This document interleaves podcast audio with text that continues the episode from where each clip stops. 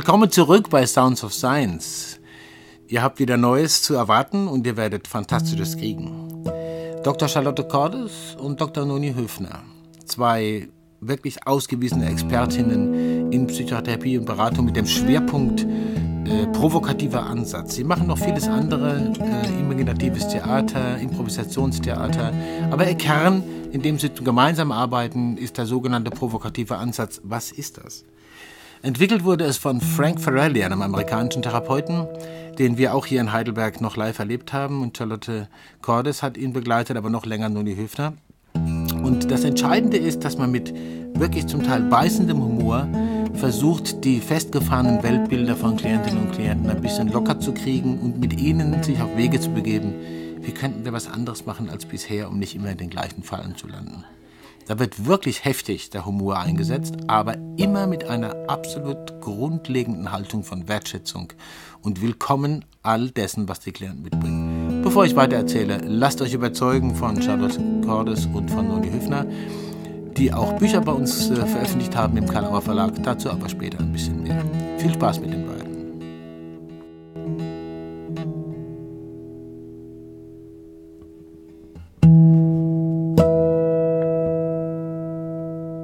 beiden. Hi. Ich freue mich wieder mit euch zusammen zu sein, Charlotte Cordes und Noni Höfner. Wir haben uns äh, immer wieder getroffen auf Tagungen und haben auch schon schöne Gespräche miteinander geführt, die auch äh, einsehbar sind auf YouTube und auch viele Leute haben die schon geguckt. Was ausschließlich an euch liegt, ist ja ganz klar. Selbstverständlich. Nur, nicht an dir natürlich. Nein, nein, wir, sind, wir sind schön und erleuchtet und du bist nur der, der Stichwortgeber. Schön, genau. sieht, schön, sieht, man jetzt nicht, nein, aber wir sind erleuchtet. Deswegen sage ich es extra, damit man weiß. So halten wir es heute auch, dann steigen meine Chancen, wenn wir heute nur Ton machen. Ja. Genau.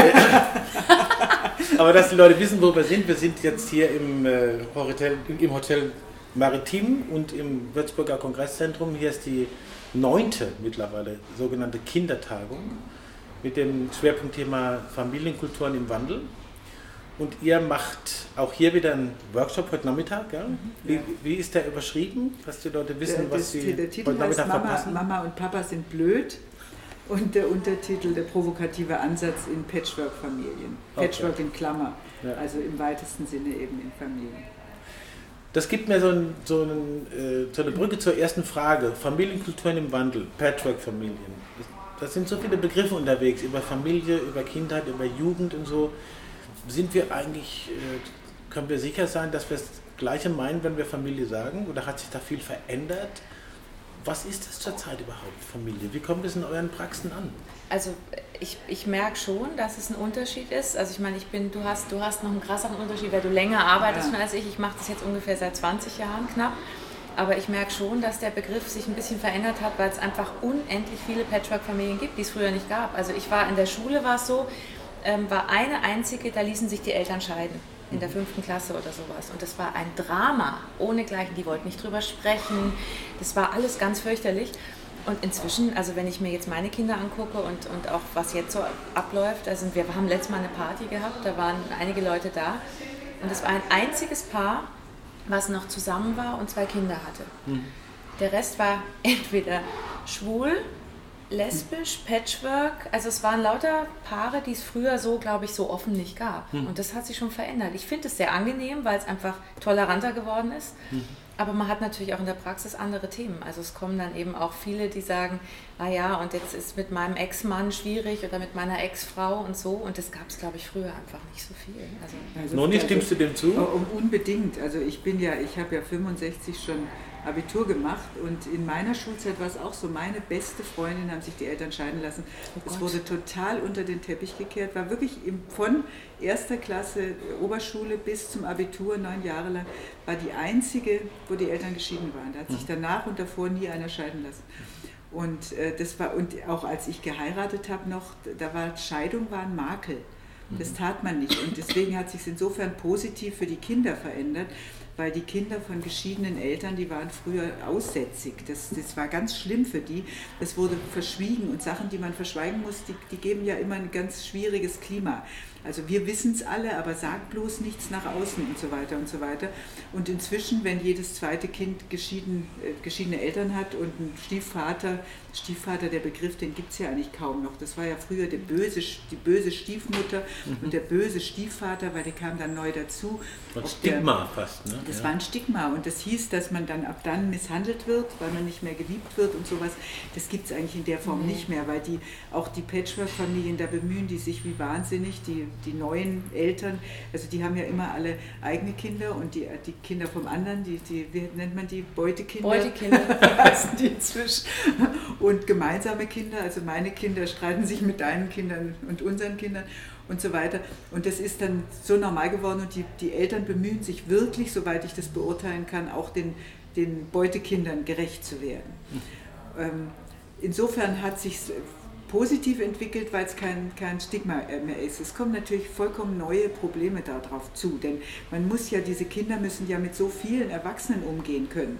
Also die müssen mit ihrer, ihrem Originaleltern umgehen, dann mit den neuen Partnern von Vater oder Mutter und je nachdem, wo sie wohnen und mit den ganzen Animositäten, die da noch drin sind. Mhm. Also ob verträgt zum Beispiel die Mutter dass der, der Ex-Mann eine neue Freundin hat und vertragen, vertragen, die Kinder sich mit dieser Freundin mhm. und da werden Sachen gemacht, die passen mir nicht und so. Also da kommen ganz neue Konflikte zum Tragen, die es früher in der Form nicht gab, weil eben kein Patchwork äh, existiert hat in der Form.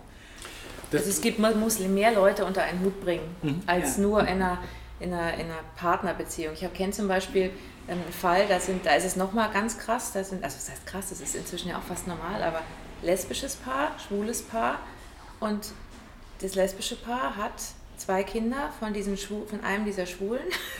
so, also und die leben und die irgendwie wohnen zusammen. zusammen ja. Nee, die wohnen nicht zusammen, nee. die Männer wohnen woanders, aber es ist so, es ist so, ähm, da cool. muss man sich einfach koordinieren. Also ich mhm. meine, wenn da dann, wenn ein Paar sich trennt, dann sind zwei, die sich, die halt auseinanderfallen wenn es vier schon sind, die mhm. dann irgendwie sich arrangieren müssen. Mhm. Da reicht ja, wenn einer schon ausbricht, dann ist das ganze System durcheinander. Also das ist, glaube ich, die größte Herausforderung. Das hat Vorteile, weil man mehr Ansprechpartner hat und mehr, also auch für Kinder, man kann mehr von verschiedenen Leuten lernen, wie in der Großfamilie. Aber es ist natürlich, man muss die halt auch alle irgendwie unter einen Die bringen. Kinder müssen, also die lernen, das finde ich auch den Vorteil, mhm. die müssen sich ganz anders in einem sozialen Netz arrangieren. Absolut.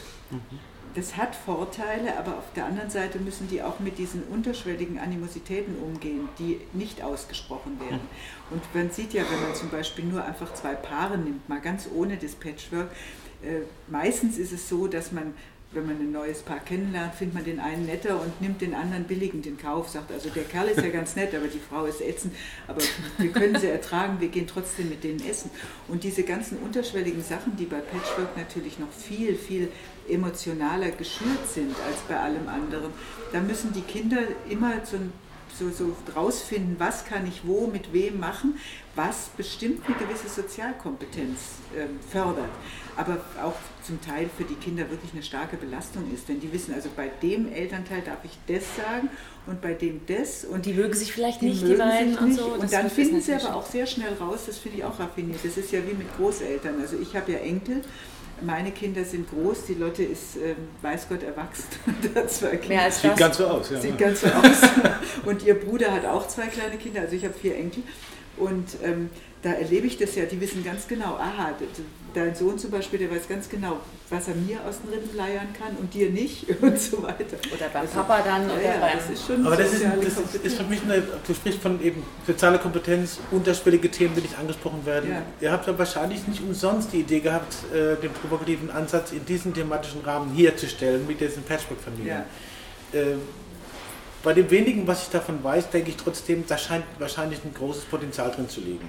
Mit dem provokativen Ansatz ja. und all dem, was da zur Verfügung steht, diese Themen aufzugreifen. Ja, man kann, Wie stellt man sich das vor? Ja, man kann halt provokativ, kann man sehr humorvoll und wohlwollend Themen, die, die praktisch, die im Raum sind und die man sieht, gerade wenn man vielleicht das ganze System da sitzen hat oder mehrere davon, nicht nur, nicht nur den Mann oder die Frau oder nur ein Kind oder so, mhm. sondern wir haben immer wieder auch mehrere dann da sitzen und man merkt unterschwellig, oh Gott, jetzt hat der mit dem und, und wir bringen es halt auf den Tisch und mhm. wir sprechen das aus, wir sprechen das an und sehr humorvoll, sehr übertrieben, um die selber darauf aufmerksam zu machen, aber nicht um sie in die Pfanne zu hauen, sondern um sie wohlwollend darauf hinzuweisen, dass dann auch ein Widerstand dagegen, gegen diese Selbstschädigung, wie wir es immer nennen, entsteht. Das heißt, die sehen das dann, die fühlen sich ernst genommen, weil man es mal ausspricht auf eine nette Art. Stellvertretendes Artikulieren sozusagen. Ja, ja genau. So genau, ja. ja. Oder auch bewusst machen. Also ja. das heißt ja, dass die, die spüren ja auch, dass da alles Mögliche brodelt.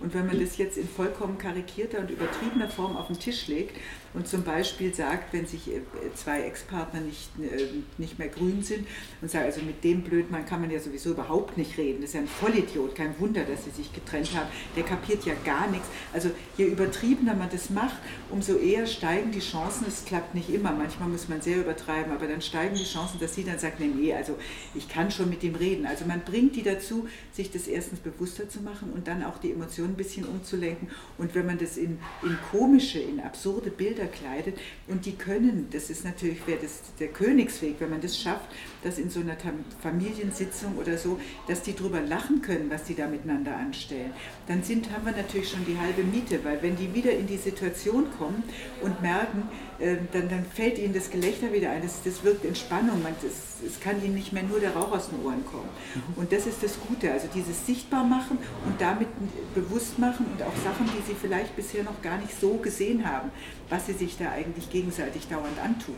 Kann man das auch als, als, als Musterunterbrechung sehen oder was ähnliches? Absolut, ja. absolut. Ihr habt mir das mal im letzten Gespräch, erinnere ich mich irgendwie an, diese, an dieses Kürzel LKW, ne? Ja. liebevolles Karikieren des Weltbildes der Klienten. Genau. Das, das, ist sozusagen der Kern. Ja, das ist der das Kern. Der das Wichtigste ist das L. Das ist nämlich auch, also wir bringen die Sachen auf den Tisch, aber eben nicht ätzend und zynisch und aggressiv, sondern wir haben die Haltung, ihr kommt da raus, ihr seid stark, ihr seid mündig, ihr kriegt es auch selber hin. Wenn wir das nicht denken würden, dann dürften wir nicht so was Provokatives sagen, ja, sonst, sonst, machen die zu und denken, genau. was ist denn das für eine blöde Dazu Kuh? Was muss ich sagen, wenn ich, wenn ich gesagt habe, also mhm. wenn ich mhm. zum Beispiel sage, es ist ein Vollidiot, mit dem kann man nicht reden. Deswegen sage ich das jetzt, ja, es kommt das falsch rüber. Natürlich eben, ja. dann ist es ganz wichtig, ich spreche das mhm. aus, in übertriebener, wirklich übertriebener, karikierter Weise, von dem ich annehme, dass es die Frau gedacht ja. hat. Ja, ja, klar. Und nicht, weil du es glaubst. Nicht, weil ich glaube, genau. dass das ein mhm. Vollidiot ist. Ja, ja klar. Eben. Und der Witz ist aber, dass, dass, sie dann, dass sie dann anfängt, ihn zu verteidigen und so weiter. Und der, das L von LKW, vom, das Liebevolle bedeutet, ich weiß, dass du nicht so krass denkst, ich weiß, dass du auch rauskommst aus der Falle. Ich weiß, dass du das schaffen kannst, das anders zu sehen ja. und dass du deine Emotionen umlenken kannst. Mhm. Und wenn ich diesen positiven Glauben nicht habe, dass ein Klient sich ändern kann, dann sollte ich eigentlich gar nichts machen, aber schon gar nicht provokativ nee, werden. Mhm. Also wenn man kann ja, jeder kann sich ändern. Ich finde den Satz von Frank Ferrelli so schön, der die provokative Therapie erfunden hat der sagte, solange der Körper warm ist, kann man Therapie machen. also egal wie lange es gedauert hat. Und selbst wenn die sich seit Jahren im Clinch liegen, wenn man das mal von der anderen Seite und den Humor mit reinbringt, dass die merken, wir, wir benehmen uns ja vollkommen irrsinnig, was wir mhm. hier machen. Und äh, es wäre gesünder, wir würden was anders machen. Und das, dieses Zutrauen, ihr könnt auch anders miteinander umgehen. Was gerade in Patchwork-Familien manchmal wirklich harte Arbeit ist, dass man so übertreiben muss, bis die nicht sagen, ja stimmt, der ist ein Vollidiot und so weiter. Dann muss man seine Fantasie einsetzen. Da sind so viele Tunnelblicke oft und so viele ja. Verletzungen ja. und boah, da Das scheint mir eine, eine, ganz, also wenn ich mir das gerade versuche vorzustellen, äh, äh, scheint mir das eine hohe professionelle Anforderung zu sein, folgendes, was ich mir gerade überlege. Mhm. Man, gerade wenn man jetzt nicht nur mit einer oder zwei Personen arbeitet, sondern mit mehreren, die da sind, wenn du oder wenn ihr euch zur Verfügung stellt, bestimmte Dinge auszusprechen, stellvertretend habe ich es jetzt mal genannt, mhm. äh, dann ist man ja immer wieder in wechselnden Positionen stellvertretend für alle möglichen, die da sind ja. Ja, und stellt sich da zur Verfügung. Das heißt, man selber bietet eine Projektionsfläche, mhm. aber man muss gucken und aufpassen, dass es nicht für die wirklich eigene Meinung Ja, absolut. Wird. Man muss so. total neutral bleiben innerlich. Wie geht das? Ja, Oder das ist wirklich eine Haltung. Also es ist eine innere Haltung, genau. dass man, es ist natürlich schwieriger, als wenn man nur einen Klienten hat, wenn man mehrere hat. Das ist wie auch in der Firma, bei der Teamsupervision, wenn man mehrere hat. Man muss bei einer Gruppe, wenn man provokativ arbeitet, wahnsinnig aufpassen, dass man nicht vielleicht den oder diejenige, die besonders rumstenkert, verliert, weil man selber auch das L verliert, wenn man sich ja, den Gottes will. L verliert. Also dieses Wohlwollen verliert. Ja, ja. Ähm, also man muss wirklich schauen, dass man neutral bleibt, dass man, dass man jeden ins Boot holt, immer abwechselnd und Sachen auf den Tisch bringt, die da sind und gleichzeitig aber niemanden in die Pfanne haut. Und das ist ein Drahtseilakt. Also mir macht das total Spaß. Ich liebe mhm. das. Aber ich weiß immer, wenn Leute zu uns ins Seminar kommen und das Provokative lernen wollen und sagen, ja, macht ihr das auch mit Gruppen? Ich will das mit Gruppen machen. Dann sage ich jetzt erstmal, mach mal eins zu eins und guck mal, dass du da die Neutralität bewahrst und überhaupt dieses Humorvolle also reinbringst. Unparteiisch. Unparteiisch bleibst, mhm. zielfrei bleibst. Also, dass du nicht Partei ergreifst ja, ich bin jetzt für die Frau und der, der Idiot, die hat mhm. schon recht und so, mhm. dann wird es wie bei der Paarberatung, es wird schwierig. Man wird ja, die, die Gefahr, dass man instrumentalisiert wird, ist ja immer gegeben. Total, sozusagen. man muss echt aufpassen. Naja, das ist ja eine Frage von der Außenweiterbildung sozusagen, ja. das wäre, habe ich ja vorhin gesagt, das interessiert mich mhm. dann auch. Wie lernt man das? Ja? Ja. Also, woran ich, lernt man das? ich möchte dazu noch was sagen, was du sagst mit diesem parteiisch. Es ist ganz wichtig, wenn du mehrere, äh, Gruppen, mehrere in so einer Gruppe hast, dass du nicht dich einschießt auf eine Person, nee. selbst wenn du noch so neutral bist, sondern dass du ständig die Fronten wechselst. Immer wieder weißt du, dass vergessen. Du, ja, dass du unbedingt einmal äh, sagst du zu ihr, das ist ein Vollidiot und dann sagst du zu ihm, also mit der zusammenzuleben ist ja fast unmöglich, die nörgelt ja nur von früh bis abend und so. Also, dass man wirklich beide und dann das Kind sagt und du, du arme Socke stehst zwischen diesen zwei Deppen, die dir dann das und das und du hast ja eigentlich überhaupt keine Chance mehr, du bist das Opfer und so die Kinder dann sagen, die sind keineswegs Opfer, die spielen nee. ja auf dem Klavier ganz fantastisch. Also, dass man alle Fronten bedient. Aber ich glaube, als, als, als Idee, wie, wie schafft man sowas, hast du gefragt. Mhm. Ganz kurz, ich will noch eine Sache. Nee, das möchte ich jetzt zu Ende sagen. gleich, Mutter! Gleich. Tochter, Tochter, lass die, deine arme alte Mutter mal zu Ende reden. Wie man das schafft, ist, glaube ich, indem man nicht drauf starrt, nicht auf den Einzelnen guckt, sondern mich interessiert immer, sowohl bei Paaren als auch bei Familien, das Machtgefüge, was dahinter steht. Und das gucke ich mir an mit so einer wissenschaftlichen Neugier. Hey, wie machen die sich, wie machen die das, sich gegenseitig das Leben zur Hölle zu machen? Welches Machtmuster läuft da? Wer mhm. setzt welches Machtmittel ein? Und das mache ich auch sichtbar. Mhm. Weil meine Theorie ist, ähm, egal welches Gefüge, ob das Paare sind oder Familien, das funktioniert nur, wenn nicht einer immer das Gefühl hat, er wird untergebuttert und ist das Opfer. Mhm. Das ist in Paaren ganz stark. Also es muss ein Macht aus dem Power Ausgleich da sein. Und das ist genauso bei zwischen Eltern und Kindern. Wenn die Kinder immer die, nur die sind, die die Spuren, die, die sputen, sich sputen, wie sagt man denn, ja, spuren müssen. Spuren müssen also ja die, gehorchen. Die gehorchen müssen, die machen müssen, was die Alten sagen und keine Stimme haben. Ist genauso schlimm wie in einer Paarberatung, wenn der, der Mann oder die Frau das Zepter in der Hand hat und, und befiehlt und der andere fühlt sich immer untergebuttert und immer schwach. Und das sichtbar zu machen, finde ich hochspannend. Das ist für mhm. mich wirklich wie, ich gucke die wie unter dem Mikroskop an und sage, was machen die hier machttechnisch miteinander? Ich habe da ein Beispiel dazu kürzlich. Ich hatte eine, das war eine Jugendliche, die saß neben mir und die Mutter, die war, oder der Vater, ich weiß gar nicht mehr, einer von den Eltern war dabei und die habe ich manchmal integriere ich sie, manchmal, wenn die Kinder das nicht wollen, dann, dann sollen die einfach daneben sitzen und einfach erstmal nichts sagen. Nee, die saß sogar dabei, das war die Mutter, jetzt fällt es mir wieder ein. Und dann sagte die, dieses Kind, die schaut, die war so 14, die guckte bei jeder Sache, guckte die immer, bevor sie mir geantwortet hat, immer so zur Mutter hin. Ob das wirklich okay ist, was sie sagt. Mhm. Und das habe ich sofort thematisiert und gesagt, naja, musst jetzt auch ganz genau gucken, dass du genau das Richtige sagst, damit deine Mutter nicht wieder streng guckt und sowas. Das war natürlich ein Volltreffer. Mhm. Und die beide etwas irritiert, aber fühlten sich verstanden, sie hat es dann nicht mehr gemacht. Sie hat dann mhm. mich angeguckt. Aber sowas einfach auch auf den Tisch zu bringen. Trotzdem habe ich keinen vorgeführt und bloßgestellt. Und das ist genau dieser Drahtseilakt, der schwierig ist. Manchmal. Da haben wir aber zwei Kompetenzen. Mhm. Wenn wir eben beim Sondieren sind, welche Kompetenzen braucht es, um in solchen Konstellationen wirklich hilfreich ja. zu beraten und zu arbeiten. Das eine scheint mir eben zu sein, äh, zu beobachten, sowas überhaupt erstmal wahrzunehmen. Das das ganz viel wahrnehmen. Ja? Das heißt also ja. Äh, psychologische, psychosoziale, soziologische Kenntnisse und so, einfach, dass man da wirklich auch in der Lage ist, verschiedene Brillen aufzusetzen, mhm. ja, oder? Ja, ja also also man, man, muss ja erstmal merken. Ich glaube, dass wir das alle können. Ich glaube nur, dass wir das durch unsere kopfige Gesellschaft, wo wir dann immer alles verrationalisieren und verplanen, mhm. dass wir es oft nicht mehr wahrnehmen. Wir können das alle. Ich glaube, das kann fast jeder. Mhm. Kinder können das super, die sind Seismographen. Mhm. Die nehmen alle Schwingungen wahr. Und mhm. manche haben einen Zugang eher in die Richtung als erstes. Also ich gehöre zum Beispiel, ich bin sehr intuitiv. Ich kann Sachen dann manchmal nicht so gut erklären, aber ich merke es und ich kriege die Rückmeldung auch. Und dann habe ich meine Mutter, die, die fasst es dann zusammen. Mutter erklärt. Wir haben auch ein Familiensystem, ist nicht Patchwork, doch bei mir auch, aber. ja, genau. Nee, aber.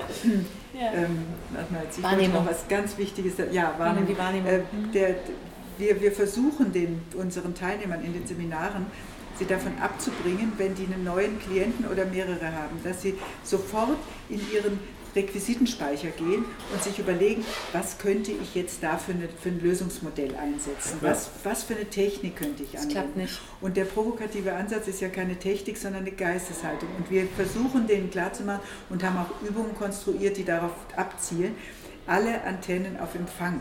Wir sind komplett beim Klienten, wir sind im Hier und Jetzt, wir benutzen jede Reaktion, und zwar verbal und nonverbal des mhm. Klienten und arbeiten mit der, jonglieren damit. Und wir sagen ja mal, wir schießen in den Busch und schauen, ob ein Hase rausspringt. Also wenn der Klient was sagt, dann schießen wir in den Busch und sagen, machen da weiter. Und wenn die Reaktion entsprechend ist, wenn der Klient dabei bleibt, machen wir weiter, aber nicht indem wir vorher überlegen, aha, jetzt hat er das gesagt, so, jetzt, da gibt es folgende Technik, mhm. dann sage ich folgendes, denn dann verliere ich den Klienten sofort aus den Augen. Hm. Und dann ist der schon wieder ganz woanders, bis ich dann mit meiner tollen Lösung angekommen bin. Das, die ganze Vorgehensweise ist extrem ziel- und lösungsorientiert. Aber Ziel und Lösung ist ausschließlich Sache des Klienten und wir erfahren sie oft gar nicht, was für meine Neugier sehr schmerzhaft ist. Also ich frage inzwischen nach. Ja. Ich frage manchmal, weil ich auch so neugierig bin, ich schreibe nach drei, vier Wochen eine Mail und frage, und, ist was passiert oder nicht? also es gibt nicht so eine klassische definierende Zielvereinbarung, ja, es gibt nur eine Rahmenvereinbarung, dass man gut miteinander umgeht und dass jeder alles, was passiert, im Dienst einer guten Entwicklung steht. Das sagen wir, sagen wir nicht, das, denken, das denken mhm. wir nur. Also die kommen, die wollen auch oft an vorher schon eine ganz lange Mail schreiben, um was es geht. Ich lese das ja. gar nicht, ich sage, nee, wir fangen einfach an. Ich will auch vorher gar nichts wissen, ja. damit ich nicht in so einen Plan reinkomme. Aber ich diese Rahmenvereinbarung, die gab es früher, dass man sagt, ich weiß, wir ja. halten die Regeln genau. fest und so. Nee, machen wir alles nicht. Okay. Gar nichts. Und, sondern die, die kommen einfach und wir sagen, es ist okay, dass wir es aufnehmen. Also ich frage inzwischen immer und sage, ich nehme es jetzt auf als Tonaufnahme und die mhm. kriegen mhm. am Schluss den Stick mit und sage, das ist die einzige Hausaufgabe, die ihr habt, hört euch das nochmal an oder hören Sie sich das nochmal an. Mhm. Und da passiert auch nochmal was. Und das mhm. ist meistens so. Die sind sehr, sehr verwirrt nach so einer Stunde, sehr durcheinander. Also ein festgefahrenes System ist aufgebrochen worden, was unser, mhm. das ist ein Ziel, kann man sagen, mhm. das ist unser Ziel. Wir wollen festgefahrene Systeme in Bewegung bringen. Das kann man schon als Ziel definieren, ja, oder? Ja, so. ja das, das ist das Ziel, das wir haben. Wir reden aber auch nicht drüber. Das macht ja nicht viel Sinn. Nein, ne? Sonst ist es ja irgendwie langweilig, ja, genau. Also wir müssen ja, sonst, sonst, brauchen die nicht Zeit und Geld investieren. Es soll was passieren. Mhm. Und wenn mich Klienten anrufen, und die fragen manchmal, ja, und können Sie denn meinen Fall lösen? Da sage ich, das weiß ich nicht, ich weiß nicht, was für eine harte Nuss Sie sind, aber Sie, Sie, müssen auch nicht gleich, manchmal früher habe ich das noch gelernt, man muss so und so viele Stunden ausmachen und wenn der dann abbrechen will, dann muss man sich nochmal treffen und ihn fragen, warum er abbricht und lauter so Zeug. Das mache ich alles nicht, sondern ich sage, wir machen eine Stunde und auch nach der Stunde nicht, ja, wir machen gleich die nächste aus, sondern hören Sie sich die Aufzeichnung wir an. Wir warten erstmal ab. Wir warten und dann können Sie gerne wieder auf uns zukommen und so weiter. Und die, die, also diese äh, dies, dieses, dieses Reglementieren ist gar nicht nötig, denn das Nonverb, das Liebevolle, diese Wertschätzung, die absolute empathische Grundhaltung, ich weiß, du schaffst es, du kannst es, du hast die Ressourcen, die kommt nonverbal rüber, wenn ich sie wirklich habe, diese Haltung. Ich kann nicht mit blumenreichen Reden sagen, sie sind ganz toll und innerlich denken, was denn das für ein Depp, sondern nee, ich, muss, ich muss, andersrum. Ich, ja, ich muss es wirklich, ich sage es, sie, sie benehmen sich ja wirklich voll, vollidiotisch, aber mhm. denken tue ich was anderes. Und witzigerweise kommt es rüber. Die spüren, da will mir nicht, jemand nichts Böses. Man muss das nicht schriftlich mhm. fixieren. Also ich mache das jetzt, das Provokative, seit fast 35 Jahren. Und Was, das ist, so ja, ich habe nee, 85, gleich nachdem ich den Frank Ferrelli kennenlernte, habe ich damit Jahre. angefangen. Cool. Weil das für mich die absolute Erleuchtung war. Mhm. Oh ja, ich habe was gefunden, was mir wirklich liegt. Und ich bin ja eben im Gegensatz zu dir, ich habe von dir sehr viel, was Intuition angeht, gelernt. Und ich die Struktur. Und ich bin jemand, der gerne, ich, ich kann einfach besser arbeiten, wenn ich mir irgendwann mal klar mache, was mache ich da eigentlich. Mhm. Und das strukturieren und so versuchen wir es auch in Seminaren dann, die Struktur mal zu erklären, ja. aber jeder für sich dann rausfindet, wie passt es zu mir. Also wir verkaufen keine keine Technik oder mechanische Vorgehensweise, sondern wir zeigen, wie wir arbeiten, immer mit Live-Arbeiten und versuchen, die Klienten zu animieren, probiert mal aus, also die Tools, die die, die Teilnehmer kriegen, meinst du? Die, die, was die, die Klienten? Nee, die Teilnehmer. Die Tools, die wir den, den Teilnehmern anbieten, das sind äh, Blickrichtungen. Geh mal, guck mal dahin, guck mal dahin, probier mal jetzt nur diesen Ausschnitt aus, mhm. zum Beispiel äh, Zukunftsszenarien, wo wir sagen, jetzt äh, schildere dem Klienten, wie er sein wird, oder einer Familie, wenn die so weitermachen wie bisher, wir nehmen den Status quo, wie sie dann aussehen, sie, wie, wie sie so. aussehen, wie sie Toll. sich agieren, wenn ihr Problem bestehen bleibt, wenn sie sich ja. nicht ändern. Mhm. Und da kann man wunderbare Bilder zeichnen und die sind sehr wirkungsvoll, weil meistens die Familien oder die Einzelnen sagen, Gottes Willen, bloß nicht. Also so Zukunftsszenarien wäre so ein Tool. Man kann es auch vorspielen dabei. Ja. Also man kann wirklich in die Rolle reingehen und die mhm. ganzen Fi Figuren der Familie nachspielen. Das, das mache ich ganz oft. Ich spiele ganz lange schon Impro-Theater, das passt gut dazu. Mhm. Und gehe dann wirklich, ich stelle mir vor, wie sieht der aus, wenn er 30 Jahre älter ist und der, wenn er immer noch das Problem hat. Und spiele den dann vor. Ja. Und das sitzt natürlich. Also sehr. das kann man machen, aber das, was ich sagen wollte, ist, wir geben ihnen geben eine Blickrichtung. Die machen an so einem Wochenendseminar ein paar solche Übungen, selbst in kleinen Gruppen, wo sie mal Therapeut, mal Klient, mal Beobachter sind und, und machen ihre eigenen Erfahrungen und merken daran, ja, wie ist mein Humor, wie kann ich das einsetzen. Denn es sollte unbedingt zu der Person passen. Es sollte nicht ein Klon werden von nee. Frank Ferrelli oder der Lotte oder mir, sondern es mhm. muss passen zu der Person, die es anwendet. Wenn man das mechanisch und als Masche einsetzt, dann wird es meistens ziemlich furchtbar. Ja, und man kann es kombinieren auch mit anderen Sachen. Das sagen wir auch immer wieder dazu. Man muss jetzt nicht sagen, es macht mir Spaß, ich werde jetzt nur noch provokativ. Man kann das kombinieren mit allem, was man sonst macht. Mhm. Und wenn man merkt, irgendwo hängt es, dann werde ich halt, habe ich mal eine provokative Idee. So. Die genau. meisten Leute sind ja wahrscheinlich äh, eher, äh, ich sage jetzt mal so, Einzelkämpfer, also haben ihre Praxis und arbeiten alleine mit, äh, mit Klientinnen und Klienten, mhm. respektive mit Familien oder Paaren und so. Mhm. Ihr arbeitet ab und zu auch zusammen äh, und ab und zu auch allein. In der, welche in der Vor- Praxis, welche Nachteile? In der Praxis nicht. Also da arbeite ich, in der Praxis arbeiten wir alleine. Ich arbeite mit meinem Mann und mit, meinem, mit dem Florian, mit dem mhm. Musiker mhm. auch zusammen. Mhm machen wir immer mehr. Mhm. Da arbeiten wir tatsächlich auch in den Stunden zusammen. Mhm. Also oder auch auf Kongressen. Aber Manchmal machen wir Live-Arbeit. Überwiegend mache ich es alleine. Ich habe mit Paaren, wenn, wenn mein Mann Zeit hat, machen wir das auch zu zweit. Mhm. Aber das kommt drauf an. Also ich, ich habe ein paar Leute, wo ich sage, mit denen arbeite ich gern zusammen. Ich glaube, ich mhm. könnte es nicht mit jedem. Aber da ist es sehr sagen, eingespielt. Genau. Das, das muss wirklich passen, weil man muss dieselbe Haltung haben. Man, man, muss irgendwie gucken, dass man sich da, da muss der auf noch mehr Leute achten. Also man muss wirklich gucken, man muss auf den Klienten achten und auf den Co-Berater, Coach, Therapeuten und wenn der Musiker noch dabei ist, der dann auch teilweise noch so Refrains mit reinbringt, plötzlich. Ich weiß nicht, ob du es mal gesehen hast. Nee. Irgendwo, nee. nee. Das, ist nämlich, das war in Bad Kissing letztes Jahr, war das irre. Da kam, wurde ein Refrain etabliert, da habe ich mich echt, wir hatten eine auf der Bühne im erst Live-Arbeit, es ging um ein Paarthema, es war ja auch eine Paartagung. Mhm.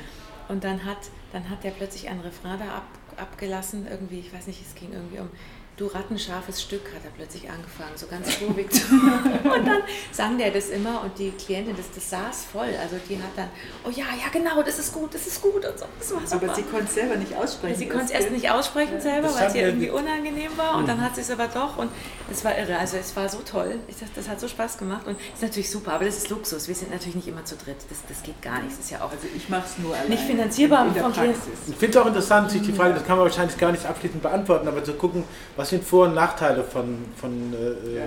Zusammenarbeit oder alleine, gerade in Bezug darauf, da wollte ich noch eine Frage zu stellen. Äh, das ist sehr faszinierend für mich, diese Rolle zu gestalten, dass man so multi-adressierbar ist, ohne festgelegt zu werden, ohne instrumentalisiert zu werden und so. Äh, wenn ihr jemandem oder eine, eine Frau, ein Mann oder wer auch immer bei euch in der Weiterbildung ist äh, und die dann sagen, okay, jetzt glaube ich es zu können, jetzt gehe ich ran, jetzt arbeite ich in, auch mit diesem Ansatz. Welche Warnung würdet ihr mitgeben? Was ist das Gefährlichste? Ich glaube nie, du kannst es. ja, tatsächlich. Und behalte dieses, dieses Zutrauen, dass, dass die Klienten da selber rauskommen bei, sonst verliert man dieses L und es wird ätzend. Das mhm. ist das aller, also ich finde, es ist, neben dem ist es die allerwichtigste Basis, weil sonst ist, sonst geht das Provokative echt in eine Richtung, die wir nicht wollen. Das wird manchmal auch missverstanden, wenn man provokative Therapie hört Provokativ wird oft assoziiert mit ätzend und aggressiv und zynisch und herablassend und so. Und das ist es gar nicht, was wir machen. Wir sind mhm. total empathisch. Das ist unglaublich. Vorgehensweise, ja. die ich hier erlebt habe. Hervorrufen hat man mal. Ja, hervorholen, genau. hervorrufen, genau. im besten Sinne und alles ja. zur Verfügung stellen, dass das Absolut. Richtige hervorrufen Aber was du, was du eben gesagt hast, du hast ja gelacht, wenn man sagt, also glaub ja nicht, du kannst es. Das, die Gefahr ist, und wie gesagt, auch nach Jahrzehnten gehe ich immer wieder rein und muss eigentlich wie bei der ersten Stunde gucken, was ja. läuft hier. Wenn ich glaube, ich kann es, dann ist die Gefahr halt riesig, dass du in deinen Requisitenspeicher gehst mhm. und dass du sagst, jetzt rufe ich dieses Tool und jenes Tool ab. Das, ich, ich bin immer wieder überrascht, ähm, wie viele neue Sachen einem mit einem neuen Klienten einfallen. Und nicht, weil ich so gnadenlos äh, kreativ bin, Natürlich sondern auch. Na, selbstverständlich, ich bin alt und erleuchtet, ich weiß, aber, aber ich habe früher oft gedacht, der Frank hat mir das gesagt, der hat es ja in den 60er Jahren schon entwickelt. Und der hat gesagt, dass er oft überrascht ist, wenn er was sagt. Sagte, wo kommt das her? Ja? Ich spreche plötzlich was aus, er war selber platt. Und dachte ich, jetzt kommt, das kann ich mir nicht vorstellen. Wie ich ihn kennenlernte, machte der das ja auch schon seit 20 Jahren oder so. Und noch länger und habe gesagt, du hast doch Riesenerfahrung, das kann, das, du gibst doch an. Ich weiß inzwischen, was er meint. Wenn man sich wirklich alle Antennen auf Empfang stellt und einstellt auf das, was kommt, da kommen so viele Einflüsse, da brauche ich gar nicht esoterisch werden, sondern einfach, ich kriege Signale von allen Richtungen mhm. und wenn ich die benutze und einfach damit rausplatze, und das muss nicht von Einsteinscher Weisheit sein, was ich da sage, sondern ich platze damit raus, da bin ich oft selber überrascht, was ich gesagt habe, das muss ich sagen. Und wenn dann der Klient anbeißt und macht mit, dann weiß ich, okay, okay, wir machen da weiter. Selbst wenn das was anderes ist als das Thema, was er mir ursprünglich angeboten ja, hat. Und wir gehen da immer weiter und dann ist es so, dass ich weiß inzwischen, der Klient macht, solange der mit dem Boot sitzt, macht er was aus dem, was ich ihm da angeboten habe. Und oft ist es so, dass ich denke, ich habe da ein tolles Bild entworfen und was weiß ich. Und dann kommt er daher und sagt, also der Nebensatz da, den Sie da gesagt haben, der hat dermaßen reingehauen man weiß gar nicht genau, was die wirklich verwenden. Aber was ich wirklich garantieren kann, wenn jemand anruft, da sind, sind wir abgelenkt worden, äh, können Sie mein Problem lösen, weiß ich nicht, mhm. schauen wir mal. Aber was ich fast 100% garantieren kann, ist, es kommt was in Bewegung. Ja, definitiv. Wo auch immer hin. Und da ist mein Zutrauen unermesslich, dass Klienten, die nicht mehr festgefahren sind, dass die aus dieser in Bewegung kommen, was machen. Alles ist besser, als sich hinzusetzen und zu sagen, ich mache immer das Gleiche und kriege immer das gleiche Ergebnis. Ich probiere mal was Neues und vielleicht klappt es nicht, dann probiere ich halt nochmal was. Aber diese Unbeweglichkeit, diese Opferhaltung, das ist schrecklich und ich kann es nicht ändern. Das ist eigentlich die unproduktivste und auch unerträglichste. Die macht wirklich depressiv. Die tut einem ja auch überhaupt ja, nicht gut. Während die, die Vorstellung jetzt, ich mache mal, ich probiere mal was Neues, das ist einfach, ich werde wieder aktiv. Und nicht mit der Garantie, ich werde jetzt aktiv und dann habe ich die ewige Erleuchtung, sondern schauen wir mal, was dann passiert. Und wenn es funktioniert, kann ich das ausbauen. Und wenn nicht, dann werde ich halt nochmal anders aktiv in ja. Gottes Namen. Und diese Risikobereitschaft, die äh, kriegt der, kriegen unsere Teilnehmer und kriegen die Klienten ja auch mit. Denn wenn ich provokativ bin, gehe ich ein hohes Risiko ein. Ich behaupte Zeug, es wird ja sehr viel mit, mit Unterstellungen und Behauptungen gearbeitet und nicht so sehr mit Fragen. Und das ist, erfordert einen gewissen Mut. Ich behaupte Sachen und die größte Angst unserer Teilnehmer ist immer, oh Gott, oh Gott, ich könnte was falsch gesagt haben. Ja, mein Gott, dann habe ich es halt falsch gesagt. Dann und dann, halt dann ist der Klient vielleicht kurz mal sauer und sagt, was fällt Ihnen ein? Wobei, die nur, wobei die nur sauer werden, wenn das ja. Ich wiederhole das deswegen hundertmal, wenn, das, wenn das Wohlwollen fehlt, dann werden die sauer. Sonst werden die nicht sauer, dann trifft es vielleicht mal nicht, aber die, die steigen nicht aus. Und wenn ich daneben gelegen bin und das L ist da, dann sagen die, nee, so ist es nicht. Dann machst du halt was Und dann kriege ich sehr viel Informationen, weil sie mich korrigieren und sagen, nee, nee, das ist nämlich so. Aber und sie das nennen wir Aktivdiagnose. Ja, genau. Durch Behauptungen kriegst du sehr viel Informationen. Und sie wissen auch dann selber, dass das Schöne ist, dass dadurch, wenn man so viel behauptet, dass die selber sehr schnell rausfinden, nee, das ist es nicht, das ist es nicht, das. Genau. Wenn ich dem Klienten dauernd gut zurede, dann sagt er immer, nee, nee, nee, geht alles nicht. Ja, aber, ja, aber, ja, aber. Aber wenn ich behaupte und Aktivdiagnosen stelle, dann wird dem Klienten selber sehr schnell klar, ja. was ist es eigentlich und was ist es nicht. Der Selbst, sortiert selber. Ja, gerade wenn ich, gerade, gerade wenn man manchmal Sachen sagt, ja. wo man weiß, das stimmt nicht also man sagt was nee. Falsches dann sagt er, nee, ah, Moment, ja. Und dann fängt er an, einem wortreich zu erklären, wie man ihn falsch verstanden hat. Also man kann das sogar einsetzen, dass man ihn dreimal falsch versteht, dann denkt er vielleicht, die ist, die ist wirklich blond, ja, die ist ein bisschen deppert, aber jetzt ich erkläre es ihm noch. Aber er weiß dann, was und los bei diesem genau. nochmal und nochmal erklären, kommen dem plötzlich Ideen, die er vorher noch nicht hatte. Das ist ganz pfiffig. Super. Vielen, vielen Dank für eure Zeit. Ich muss ein bisschen auf die Zeit gucken. Ja, ja, Aber wir haben ja was ausgemacht vorhin. Ja. Also erstens muss ich mal rückmelden, ich habe schon wieder unheimlich viel gelernt. Und äh, du war froh, dass ich so... Du stellst gute Fragen, ja, ich sagen. Das interessiert mich halt einfach dir, auch so. Ne? Das merkt man. Wenn ich so merke, ah, das muss ich mal nachfragen. Aber äh, mit Sicherheit habe ich irgendwas nicht gefragt, äh, wo ihr gedacht habt, Ah, das wäre super, wenn die Frage käme. Ach ja, genau. Das, ja, da fällt mir, das haben wir vorhin ja vorher kurz besprochen. Haben wir besprochen, dass, dass ich das so fragen darf. Dass ich gerade merke, ähm, zum Thema Online-Beratung, Online-Coaching. Ja, genau. Yes Ähm, ich habe gemerkt, ich habe lange, das ist ja im Moment alles digital und hip und so, und ich habe lange das so ein bisschen gedacht, oh Gott, ich weiß nicht, ob das funktioniert und oh, ich weiß nicht, und habe das wirklich vor mir hergeschoben und habe jetzt in den letzten Monaten damit angefangen, Online-Coachings anzubieten. Und habe gesagt, erstmal habe ich es nur mit Klienten gemacht, die ich vorher schon live gesehen hatte und gemerkt, funktioniert super, man kommt sich wahnsinnig nah, erstaunlich nah, was ich nie gedacht hätte.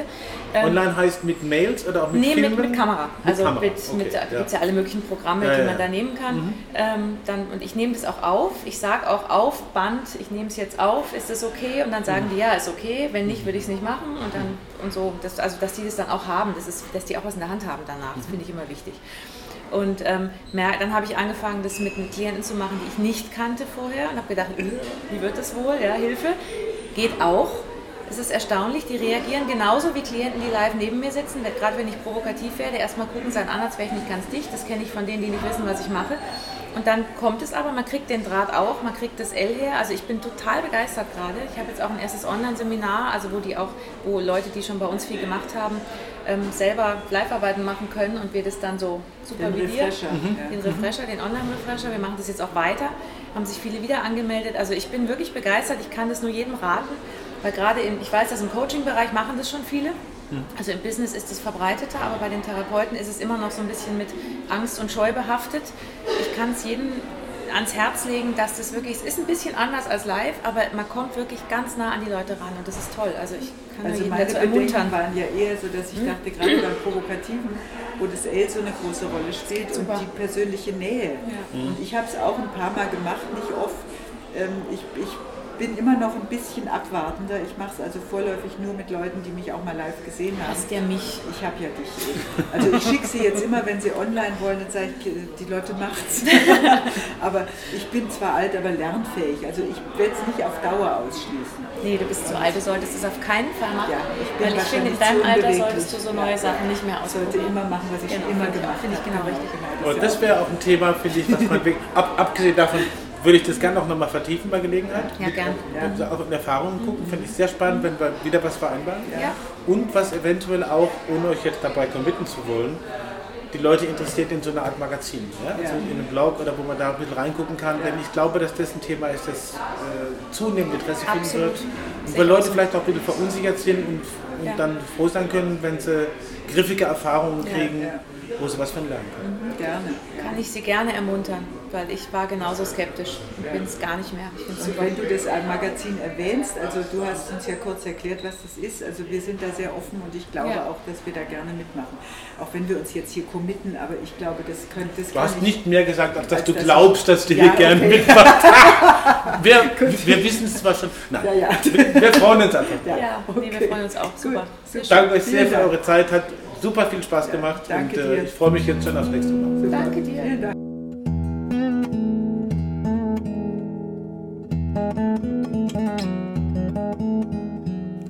Ich finde das alles sehr überzeugend und unheimlich spannend und interessant, was die beiden darstellen. Danke, Charlotte Gordes und Nuni Hüfner, dass ihr euch Zeit genommen habt äh, beim Kongress der Kindertagung in Würzburg. Man kann nachlesen in der Einführung in den provokativen Ansatz von den beiden bei Karl Auer und bei äh, Glauben Sie ja nicht, wer Sie sind. Auch ein typischer Titel, der gut zum Thema passt. Provokativer Stil, provokativer Ansatz. Wir freuen uns natürlich, wenn ihr uns weiter besucht und wenn ihr uns natürlich positiv bewertet, am besten natürlich mit fünf Sternen auf Apple Podcasts. Jeder Kommentar bringt uns weiter. Damit bin ich natürlich unterwegs zu unserem zweiten Podcast, nämlich der Autobahn-Universität. Motto: Jeder Stau bringt Sie weiter. Tun Sie sich mal den Gefallen und fahren Sie mal wieder schön in den Stau rein und lassen Sie sich Zeit, wirklich gute Dinge zu hören aus Zeiten, wo das Denken noch geholfen hat, bei der Autobahn-Universität. Wir freuen uns nächste Woche auf Annalisa Neumeier, Zauberin, Therapeutin, therapeutisches Zaubern. Was kann es Schöneres geben zu Weihnachten? Eine schöne Weihnachtsbotschaft mit Annalisa Neumeier. Ein spannendes Interview kommende Woche bei Sounds of Science. Bis dahin.